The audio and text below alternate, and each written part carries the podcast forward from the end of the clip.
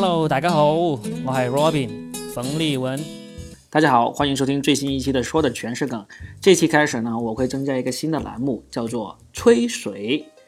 那么吹水是什么意思呢？这是一个广东话，就是大家在一起瞎聊天，在各地方言应该都有专门的说法，什么摆龙门阵啊、唠嗑呀、嘚不嘚啊，什么都有。我会每集请来一些脱口秀界我的好朋友，我们一起来聊一聊最近脱口秀界发生的一些新鲜有趣的事，还有聊一聊最近这一周一些热门的话题。欢迎大家收听。今天请来的是大力老师，大力老师目前在上海，他是效果文化的编剧。也是一位非常有经验的脱口秀演员。欢迎我们这次说的全是梗来到一个全新的嘉宾，我们的大力老师来掌声欢迎。大家好，我是大力。嗯，大力是呃我在效果文化的前同事啊，他现在呢在哪里呢？我们就不方便说了。玩这种文字游戏有意思吗？啊，那没意思，没意思。其实我俩都是开始脱口秀很久的一个人了，就现在这么说很耻辱，你知道吗？开始的太久，然后已经被后浪拍的连影都不见了，就觉得很耻辱嘛。还在浪，我们还在浪，我们还没有退出，我们还在浪，不用担心。一直在拍，一直在拍。我跟大家说一下，为啥这次邀请到大力老师来做这个节目呢？是因为我跟大力老师都是脱口秀界里面比较喜欢跟人沟通交流的人，所以呢，我们也知道很多。这个行业的一些比较有趣的事情，对吧？对，可能听上去就是不是很正经的样子，反正差不多吧，就这个还还挺正经的。我我我就打算是找大叶老师来，我们聊一聊脱口秀界里面的一些。大家都知道的一些事情，但是对于普通听众来说，其实不知道。但是呢，我们在这一行玩的还是知道的。脱口秀圈的这个小小喇叭、小八卦，先从自己开始吧，先报自己的就没什么所谓了，对不对？好，好，好。我主要说一说深圳这边的，然后呢，大力老师等一会儿说说上海这边的一些情况，然后我们再一起来八卦一下北京那边的情况，好不好？好。我们今天就按这个顺序啊，呃，是这样子，深圳大家都知道嘛，最早是。最早是那个豆瓣脱口秀开始做出来嘛，就是当然最早不是豆瓣脱口秀，但是最做出来的是豆瓣脱口秀。现在大家都耳熟能详的思文啊、程璐啊、梁海源，这些都是豆瓣脱口秀这里出来的。然后呢，当时我们这批人去了上海工作之后呢，豆瓣脱口秀那个号呢就。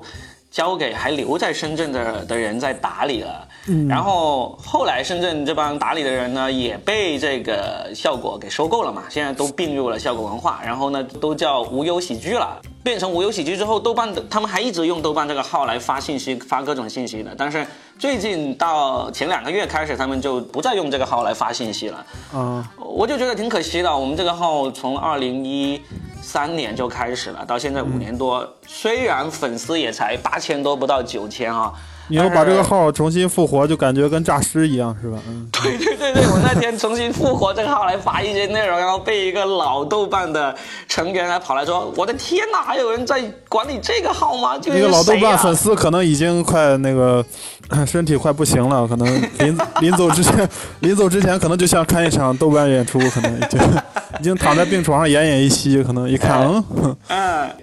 所以，我我我我没办法，我觉得我不想废掉这个号，用了那么久，然后而且这个号也是用我的名义开的，我就觉得。对，我记得以前你刚来上海的时候，你给我们打电话，那个标注就是豆瓣脱口秀。啊，是吗？我我的手机号码在你们看来的标注是豆瓣脱口秀吗？你不知道吗？你现在才知道这个事儿，这已经是三。三年以前的事情了，就是那种手机通讯录，像那种出宝号码、出宝电话，有那种就是自动识别，你就会识别成这个豆瓣脱口秀。现在还会吗？现在不知道，因为我换成苹果了，安卓机那个比较方便。现在再打过来，可能就是骗子啊，对，标注就是美团外卖可能。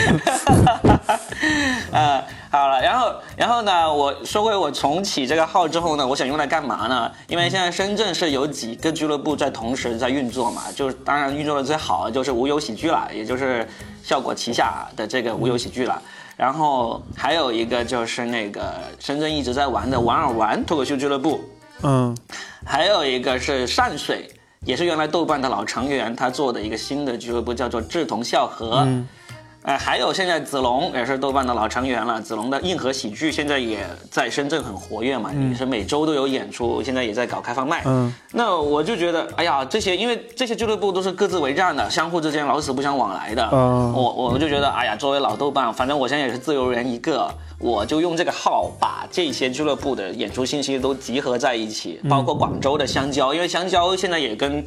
因为广州现在主要在运作的也是无忧喜剧嘛，皮球和阿水，阿水在负责广州这样子，然后香蕉也跟呃那个无忧的关系好像不咋地啦，现在他们也是各自各自不往来那种，然后我就把香蕉、无忧、什么王尔湾、志同笑和、硬核啊这些所有的，包括一些零零散散的做运在做活动的号都集中起来，然后每周发布一次。你这听上去野心很大的样子，感觉自己要做平台，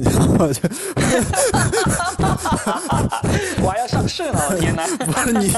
你这真的听上去就野心非常大，就说我就集合他们，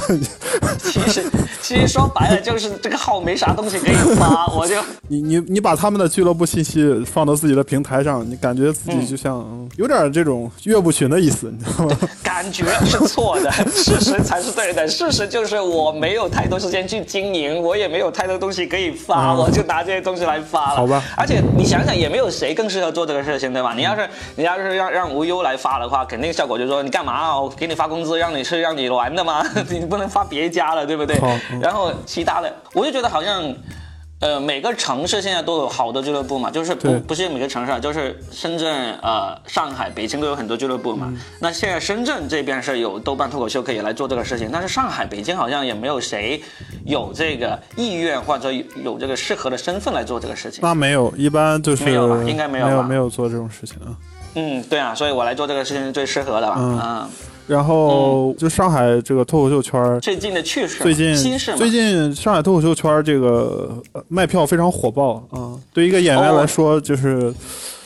最最容易来钱的快的这种方式，就是办一个厂牌儿。所以上海大概有 六到七个厂牌儿，就是除新的厂牌吗？新的厂牌也不算新厂牌，来来来新老都有。然后比如说徐风暴老师啊，Storm，嗯、嗯这个联合国啊，一直在哎，。喜剧联合国现在是不办开放麦了，对不对？对他只办商演，对，而且他只办上，但是他的那个，我们来说一说，给大家说一说，这个徐风暴老师的这个喜剧联合国不办开放麦的原因是，嗯，他原因并不是很清楚，反正他只有那个只有商演啊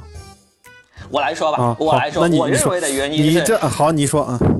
我认为这这这个也是公开的事情嘛，嗯不是说我们因为身份特殊才得到的消息嘛，嗯对不对？我知道的原因是因为去年还是今年年初，嗯徐风暴老师新找了一个场地，装修的非常的专业，富丽堂皇嗯啊，然后呢，就遭到了举报。对哦，遭谁举报的就不知道了啊。总之遭到了举报，然后呢，他那里呢就不让定期的办演出了，嗯是吧？不让定期的办，然后就开放麦就不在。他好好像后来重新办了一小段时间，又不办了，对不对？哦，那这个这个还是我来说吧。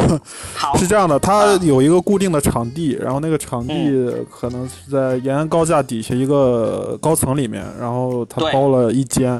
然后写字楼里面的写字楼写字楼里面的一间，然后那间呢就被当地的可能是不知道是物业部门啊，被被被这个大楼的物业可能不知道是谁，反正可能是举报了，嗯然后他就换了另外一个场地，然后换了场地之后又被人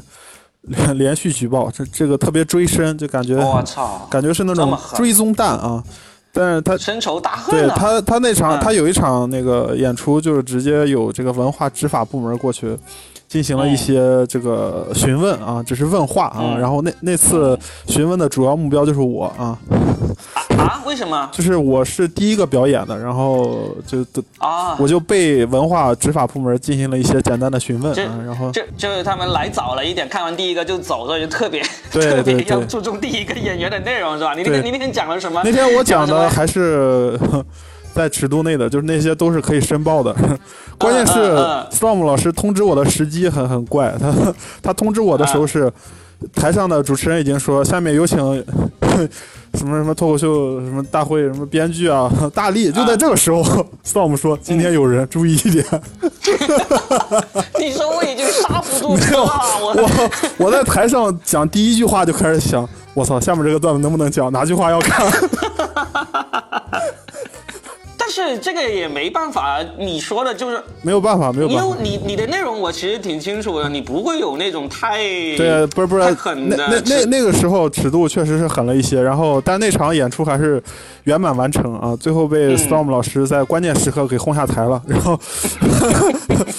呃 然后然后是这样的，然后他他好像在那以后就不怎么办呃开放麦了，他主要办申报的演出，呃，然后太累了，太他妈太累了。对，然后提到这嗯个事儿，就是我们最近有另外一个友商的演出嗯也被举报了，然后消防没有过，然后呃，你是说那个来点喜剧吗？对。举报他消防没有过，哇，这个太狠了！我觉得举报消防不过这一招真的是深深明白中国人的痛点在哪里。因为我我有一些做餐饮的朋友，他们也就是说，只要别人要整你，嗯就举报两个，一个就是消防，一个就是卫生，一定死的。所以这个你看，我我们做脱口秀的没有 没有卫生可以 可以去举报，就只能举报消防了。我的天哪！只能真是消防，然后其他厂牌就比较多，然后比如说有个二，啊，对，现在新新出了一些什么新的厂厂牌？就比如说二三三喜剧啊，还有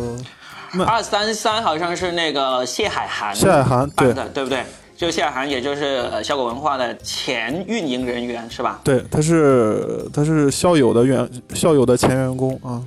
对对对，我还记得他当时帮校友做开放麦，做的非常棒的一个小。然后还有，一个喜剧叫公路 comedy，公路喜剧，哎，公路喜剧是谁办的？我好，我记得那个场地好像以前 Stone 就徐风暴先生也是不是在那里做做演出的他叫呃那个现在的主理人应该叫李童言，啊啊？City Boy，City Boy，对啊，李彤燕，他毕业了没有啊？他好像毕业了，是毕业，已经毕业了对对，还有一个叫笑鸭喜剧，笑鸭是那个王王巧欣办的。王巧欣，王巧欣和易小刀同学，嗯。笑鸭喜剧好像是自己的场地是吧？哦，这个我因为我一次也没有去过，所以不太清楚。不过他那个好像是有固定场地的，因为他平时要做一些这种培训、演讲、口才培训，好像是这样的，还是即兴培训，我不太清楚。但是他那个场地平时是有活动的。笑雅喜剧他做的还比较正规，就是他单独成立了一个公司来运营这个呃喜剧厂牌儿。嗯。嗯这个挺好的，我觉得公司化是要越来越正规化。对，他有自己的场地，这样就会好一点，就是就是至少是不用被赶来赶去嘛。我们早期做开放麦的时候，就经常是因为跟酒吧场地啊什么当地的。呃，那种那种小场地合作，他们一旦觉得没有那么满意的话，就会有各种理由把你们给赶走。对对对，一般情况有这样一种情况，就是我我我那天和史岩老师盘了一下，就是我们没有见过一个酒吧能开五年以上的开放麦，什么五年以上、三年以上三年以上都没有。就是通常情况是这样的，就是这个酒吧或者是咖啡馆一开始是接开放麦着。呃，嗯接着接着就干不干不动了，就感觉是被嗯脱口秀给干死了。实际上不是，嗯，原因不是这样的，就是他们不是给让脱口秀给方死的，是他们本来经营不善，他们想对啊，他们想通过脱口秀来续命，发现不好使，但是一旦开始接脱口秀，又加速了他们的死亡。然后就多至少多个借口可以可以赖在别人身上是吧？对，就感觉脱口秀是就是催命催，直接给你催死。就但但就是有很多人是认为脱口秀能续命的，实际上不是。就中国、呃，就是我中国观众看脱口秀不喜欢买喝的，就是他们觉得嗯，就是一个演出特别高雅，就跟什么。可能在他们眼里，那个跟看看那个高雅演高雅演出一样对，确实是这因样因。为它是一个舶来品嘛，他就觉得跟歌剧、音乐会一样，你这不能喝汽水咣咣打嗝什么的，不太合适。是中国观众没有这个习惯。我我印象最深的就是在上海的时候，那个功夫喜剧嘛，嗯功夫喜剧它不是晚上先有一场中文的演出，然后第二场是英文演出这样子嘛。嗯我有一次。我就两场我都看了，我是基本上去功夫的话，我是一定会买啤酒喝的，嗯而且至少喝两瓶以上那种。然后呢，我就那天看看中文的时候，我喝了一瓶啤嗯酒，然后呢，我就观察了一下，真的买啤酒的可能不超过不超过十五个人。然后呢，到了后面那个英文场，老外就每个人都买，然后呢，中国人跟着也买，几乎就人手都有饮料或者啤酒。这个真的是中国观众的消费能力有，其实也不是消费能力，就是就是习惯有有待这个跟进，要不然要不然你去做这做场地经营人实在是太辛苦了。可能外国喝酒就是看脱口秀是一种习惯吧，就习惯很严重，就是而且而且你看很多这种很多这种讲脱口秀的书籍里面都有一章是面对这种 heckler，大部分都是醉酒的，就是醉酒就所有的这种技术书籍，只要说脱口秀有什么技术，都都有一章或者一小节专门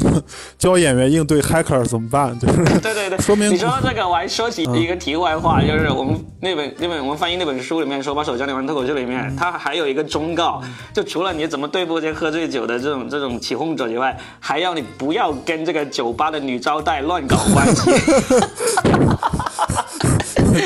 这个这个提醒太有意思了，就是一点用都没有，对我们来说。感觉好像国外脱口秀圈每年因为跟女招待乱搞，能搞死四五个演员一样。是的，这种感觉。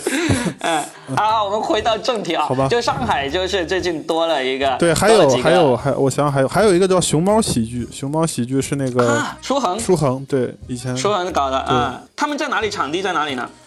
这个厂牌我也是一次没有去过，所以不太清楚，应该还说你没，你是笑鸭喜剧，你没有去过；熊猫喜剧你没有去过。笑鸭和熊猫我都没有去过这两个厂牌，然后二三三我去主持啊过，然后还有一个张硕同学的乐和喜剧啊，张张硕同学啊跟我渊源很深，我在这儿就嗯，为了维护一些嗯大家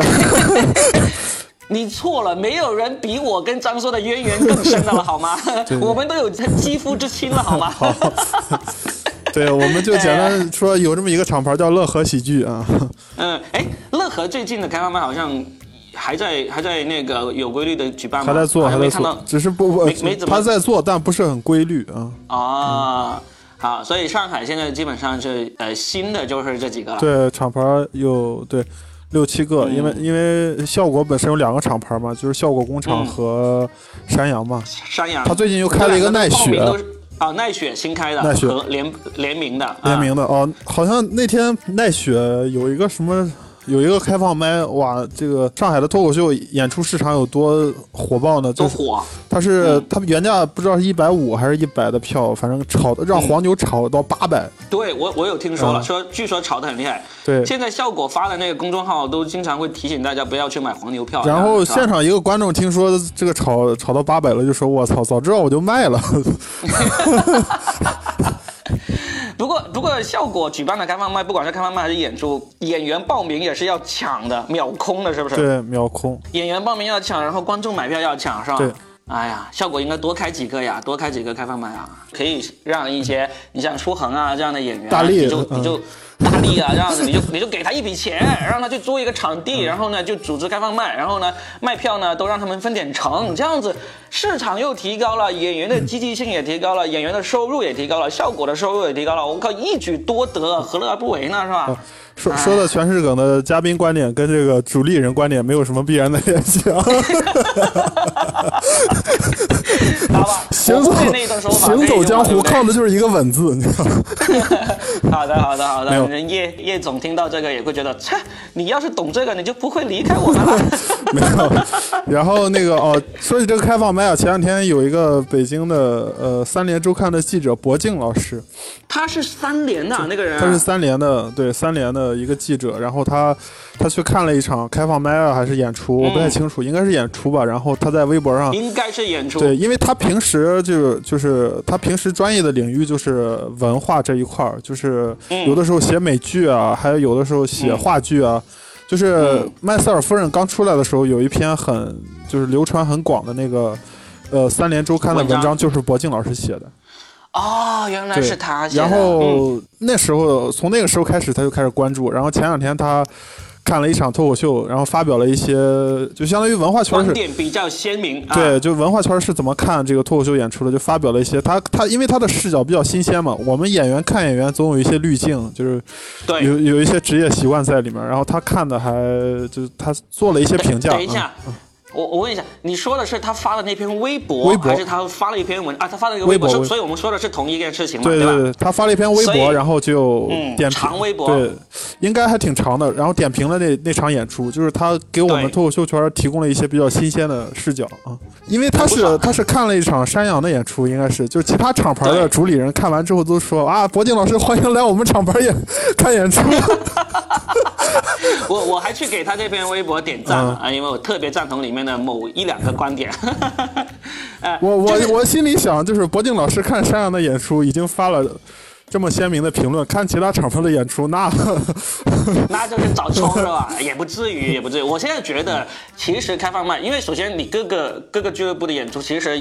呃，不管是老演员还是新演员，你都有可能会去，嗯是吧？有时候你运气好，你就看到他看到的都是你非常喜欢、非常欣赏的演员的演出。有时候你会看到一些，就算你本来很欣赏的演员，他可能那天晚上要试新段子，或者那天晚上就是脑子进屎了，要就说一些超级烂的东西，都不奇怪，开放麦嘛，是吧？嗯，我觉得这是不奇怪的。不过最近一段时间有一种感触，就是整个脱口秀的水平还是，就是整体水平还是极大的提高了。就是现在在上海，你看开放麦也好看这种商演也好，你很少能够看到那种从头冷到尾的演出。哦，以前会有，以前会有，就是脱口秀刚开始。做的时候，有有一些演出就是从头冷到尾，没有任何一个人能够力挽狂澜，真的。但是现在水平上来之后，就是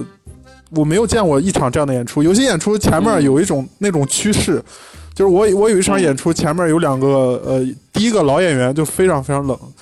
呃然后第二个就好一点，然后第三从第三个开始就慢慢步入正轨，到后面就是越来越好，就是。但是我在我职业生涯的初期是经常 能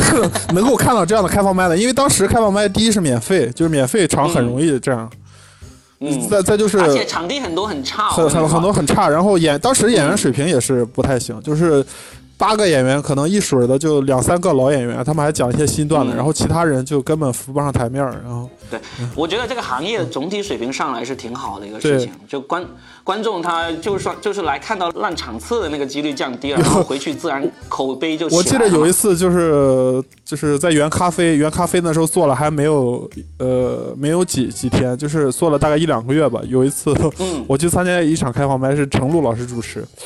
嗯。然后那场是这样的，我准备我我们演员事先会交流嘛，然后我跟程璐老师说，我今天可能会试一些新段子。程璐老师说好啊，他没有说任何话，就是鼓励我啊，就是说你直接试就行了。但是等到我快上场的时候，那个场面已经冷到飞了。哎然后他这时候他这时候，程璐老师为了现场演出不至于太难看，他过来跟我说，啊他说大力啊，这个有时候这个这个开放麦试段子，你得先整点老段子，就热一热，然后再说点新段子 过。来说，大力老师你还是不要上了。没有没有没有，然后我这时候问了 程璐老师一个直击灵魂的问题，我说程璐老师，今天这个场子我讲老段子也冷了，咋整？程老师说：“那你就不要上了，把你轰下来。”啊，现在好了，现在应该不会了，因为对，因为首先观众的欣赏水平也起来，然后演员他有。演员水平也起来，而且很多时候演员有经验了，他要是看到场子特别冷的时候，他不敢贸然的就是那种全新的段子。对，嗯，挺好，挺好。哎，我听说有几个演员最近也刚刚跟那个效果文化签约了，变成了对效果文化的艺人，是吧？这个事情可以说吗？呃，应该可以说吧应该可以说吧。以前演员刚刚跟效果文化签约的话，大家都会知道是什么原因呢？是因为史岩老师会发朋友圈，会把这个签约的这个现场照片发出来，然后大家就知道哦，这个人刚刚签了效果了。现在史岩老师不发了，好像也没有别的人发了，是吧？对所以大家都不知道谁刚刚签约了。呃，最近刚刚签约三个演员，一个叫北京何广北京来的杨蒙恩，杨蒙恩，杨蒙恩，哎，杨蒙恩最早是在那个北托的，对，最早是北托，然后后来就去了四十二娱乐，四十二娱乐，然后最近签约了效果，他也整个人也来上海工作了，是吧？对，听说他现在是吐槽的编剧吧，应该。吐槽大会四的编剧。前两天我跟啊。他一块儿演出了啊，嗯，杨蒙恩很不错。我我现在不是每个月都会弄十个演员过来河北这边石家庄这边参加《小强来了》那个录制嘛。呃，蒙恩好像是第一批来的，然后现场效果挺不错的。然后还有谁？还有除了蒙恩，还有 Nora 何广智啊，Nola 啊，Nola 签了啊，Nola 是，其实 Nola 是很早就效果文化就想签他的了，但是他一直一直犹豫不定，呃最近终于终于签了是吧？哎，那他还是在正常的上班吧？没有没有全职去应该没有。上班吧如果啊？我我反正他应该没有入职，他 辞不辞职不知道啊。然后还有一个就是何广智，我是对我是昨晚昨晚跟他聊了一下，因为他他昨晚也来石家庄了，我现在正在石家庄，他来石家庄也是来参加那个《小强来了》的录制，对，就是何广智的风格啊特别奇特别怪，就是他是那种怪咖，他的演出他他每一个段子都有泾渭分分明的一条线，就是这个线之前你会觉得他特别正经，然后到后面他就他开始搞笑就特别好笑，嗯就是他那种。就特别特别对特别反差挺好的。我对我觉得需要出现不同风格我跟他。交流过这个问题，他说他这种风格是故意的，就是他有意在打磨这种风格，啊是他是一个就是脱口秀版的周云鹏吧，他有点像周云鹏，他有点像那种感觉。但是就周云鹏前面有时候很正经，后面就开始呃飞。他飞的时候就他他那种反差很好笑，就一般人演脱口秀演不了反差那么大，他的那种反差就很好笑。嗯，好啊。然后北京，北京我哦对，呃，关于杨蒙恩这，也就是杨蒙恩过来上海，然后才收到一点风声，好像是说那个四十二娱乐是这公司是要要要清盘了，是吧？好像就是好像是大家都解约了，呃，然后蒙恩就来，蒙恩就可能早收到风声，提前来了。相国文化是不是？这不知道都猜的啊。所以呢，我们不是因为我们知道什么内幕而瞎说，反正就是根据市场现有的状况，我们再猜测一下。但是我觉得四十二娱乐挺可惜的，就是他们有两个非常漂亮的场地，那这样子一一停止运营的话，那这场地他估计的场地真的非常好，就我我去演出过大概一个场地一次，我都感觉我讲的段子配不上那个场地，就是 你是去那么他们那个在那个东东廊东廊产业园那个场地很好，我非常酷。那个场地里面就是他们的办公室，然后然后外面是一个小剧场啊。然后他们后来还在那个呃，黄茂茂那个那个我没有去过北京过，黄茂是这样子的，那个场地呢装修的非常好，但是呢，所有的演员去过的都觉得那里太可怕了，就是因为他大家都在一边吃东西一边看，大家觉得那个场子很难热起来。但是假如那个场子是正儿八经卖满了票，然后呢，他们就会把那个座位摆满，一旦摆满，那个效果就很好。好像最近一次是八月份，Storm 在那里做了一个专场，那个专场效果就据说非常棒。嗯，所以还是跟这个场地设置置有关系，就吃饭真的非常难。有脱口秀表演的对，吃饭，你你像老外那些，他其实是因为四十二娱乐是一个很美式的嗯一帮人在主理嘛，他们其实装修啊以及运作都很参考那个正宗的那个美式俱乐部的那种行为的。美国的脱口秀俱乐部，它也是要放着一个小桌子，然后上面放个小台灯，然后你就喝酒，可以酒嗯杯可以放上面，然后放一些那种 那种什么薯条啊、鸡块对他啊这种他吃点快餐是可以的，你正经拿筷子就是开始吃饭了，那就注注意力会特别涣散。他那里，他那里是真的是 真的是可以吃正餐的，就是那种意面啊、牛排啊，什么都对对，有的。很奇怪。就是他，他实际上是脱口秀大会带火了这个线下的一些厂牌吧，就是但是但是希望就是每年其实，呃，就是演出票房市场都是上半年不如下半年好，好像冬天就是大家都嗯喜欢看演出，不知道为什么，就是话剧也是这样的，所有演出性质的都有这种特点。然后希望脱口秀能撑过明年的上半年。那对对等到明对，年我觉得就是目前目前就是不是不是，希望明年能嗯坚持到秋天，就是就是因为上半年特别不好嘛，上半年所以会对嗯演出市场有一些冲击，所以希望我们演员的水平能提高一点，然后能留住现在已经入坑的这些人。嗯，我觉得其实还是有点乐观的，因为首先现在不是还是挺火嘛，就是因为脱口秀大会对对，带起来在在大众点评在大众点评上我查过，就是效效果工厂是徐汇什么徐汇区文化艺术类演出第一名。然后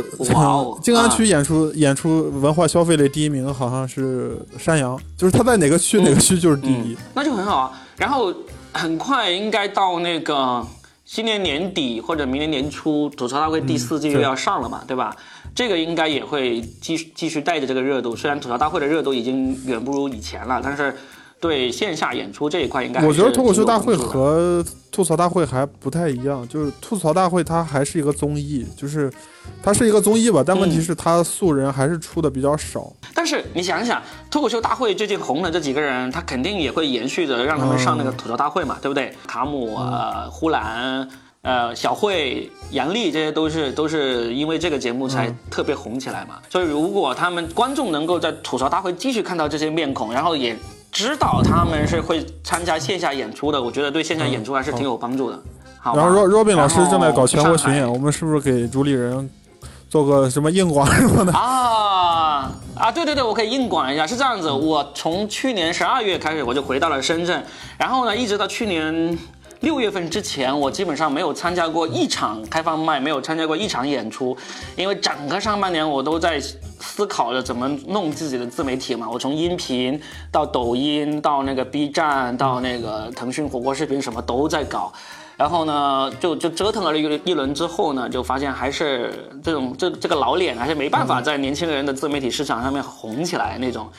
所以我从六月开始又重新回来，开始、开始参加做演出。但是，因为我跟深圳做演出的这帮人非常的嗯，关系一般吧，我不想去他们那里演出。然后深呢圳你其实深圳办演出你可以自己办，你有豆瓣这个号应该可以自己办吧？啊嗯，其实很多人都劝我重新回来办，因为我是最早办演出，也是最早把演出办的有声有色的那那个人嘛。好几个现在做演出做的如火如荼的人都在问我要不要回来一起办演出，但是我已经经历过当演出卖票那种现在应该没有那么痛苦，我不想再经历这个事情了，也还是痛苦，也还是痛苦，就是你要盯着，因为我这个人哦，我懂我懂你有点像那种只要买了股票就卖票每每时每刻都要看那种。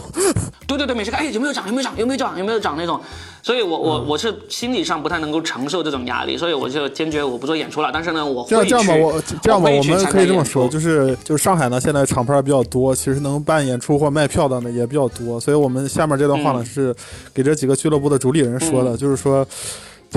以我和 Robin 老师的知识储备啊，我们今今天报的都是一些比较正常的料，是黑料，我们还没报，并不，并不是手里没有，所以希望你们自己踊跃一点，自己看着办，好不好？这期播出之后一个星期没有动静，我们就再录一期，反正。大李老师，我并有些话并不是说我我们 不知道，你知道吗？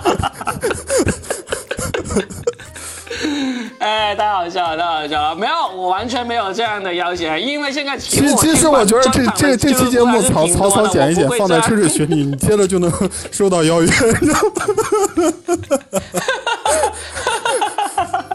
没有没有这么惨，已经有好几个在邀约我去了，我现在档期已经在排了，好不好？我是这周之前吧，我都在参加各种的那个嗯拼盘演出，就是每场讲那个十五二十分钟左右。然后呢，前前几天晚上我就无意中听了一下徐风暴老师的这个他的播客，那个徐风暴应该是办个人专场最多的了吧，他的次数。嗯，然后呢，他就讲了一些个人专场的一些心得，它里面就有一句话给我很大的一个启发，他就是说，你去去去那些地方讲，有时候你会担心会讲一些内容，那个地方城市的人是不是不能接受？他说其实不是的，说说你去到那个城市，那些城市的人呢愿意买票来听，你就说明这帮人已经是这个已经是这个非一线城市里面他们的思想已经跟这个，呃，能够欣赏脱口秀的这些人比较接轨的人了。所以呢，你不用担心说哦，我会讲一些那个一线城市人的生活方式，他们是不是会不感兴趣？他说不是的。啊，他说一样会感兴趣的，但是你你还还是得要有所区别。例如，你不能去一个没有地铁的城市，就大讲特特讲什么挤地铁啊这些事儿，这样子别别人毕竟还是不太了解。这句话其实给我挺有启发的，因为我呢，我之前办过两个专场嘛，一个是在上海功夫，一个是在厦门办的。我这两个专场呢，就是把我以前所有段子都混杂在一起，没有什么一个很大的主题的。那听完 Storm 的这个这个播客的这个心得之后呢，我就回去整理一下我的段子，我就发现我其实可以整理成两个不同的专场，一个呢我就专门讲上海和深圳。这两个城市是我经常两个城市之间生活的最长时间的嘛，大城市特有的一些生活方式、观察、吐槽这些东西。然后呢，我还有一个专场呢，是专门讲这些个人烦恼的，例如说什么相亲啊，跟岳父岳母怎么相处呀、还有这个没钱呐、还有这些一些工作烦恼啊，这些是是放到全世界都能够听得明明白白的。一整理出来，我发现我两个主题我都可以讲至少五十多分钟，甚至一个小时以上，我就觉得啊，那我就放心了。之前厦门那边，厦门 Lucy 就是来风那边一直在邀请我过去再办一次那个专场嘛，我就一直迟迟拖着不想去，就是因为我已经在厦门办过了，我很怕再过去，他们又说，哎呀，怎么还是讲那个两年前的段子啊？我想。啊，现在我把这内容整理出来完了之后，我发现嗯我不担心。首先，观众是不一样的；另外一个，我这样重新整理了一下，其实我再去厦门讲的话，就会比我两年前去开的那一场专场呢，要有百分之七十都是不一样的内容嘛。所以，各位俱乐部的老板，你们记住大力老师刚才说过的话啊，好吧那是真的。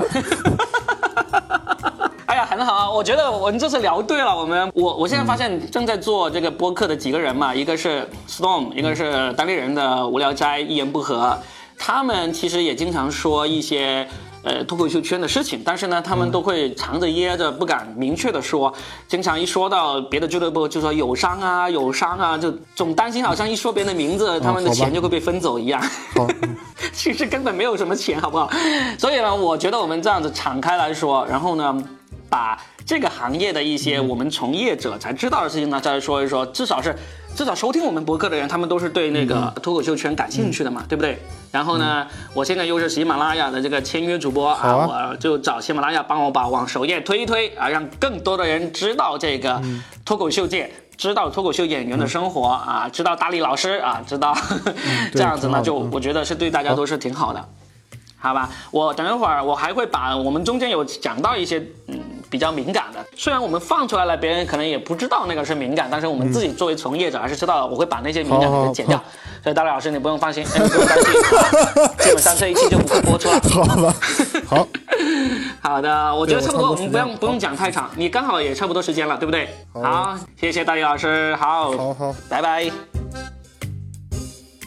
好了，我们这期说的全是梗就到这里了。希望大家听完以后多点评论，多点转发，特别是要评论评论。我很希望听到你们的声音，你喜欢听我讲什么，以及你希望知道什么事情，我都希望能够有反馈。要不然真的没什么动力更新啊！每次辛辛苦苦花了几个小时做出来的节目，你别看这期节目只有三十分钟啊，其实我们聊了挺长时间的，因为有很多敏感的行业内幕都剪掉了，然后把那些赘词啊、吃螺丝的地方都剪掉，然后配上音效，配上背景音乐，做一期节目非常不容易的好吗？拜托你们动动手指，点个赞，评个论，说一说你有什么看法，这样子多好啊，好不好？希望在评论区里面见到你们哦，聊起来，聊起来，聊起来，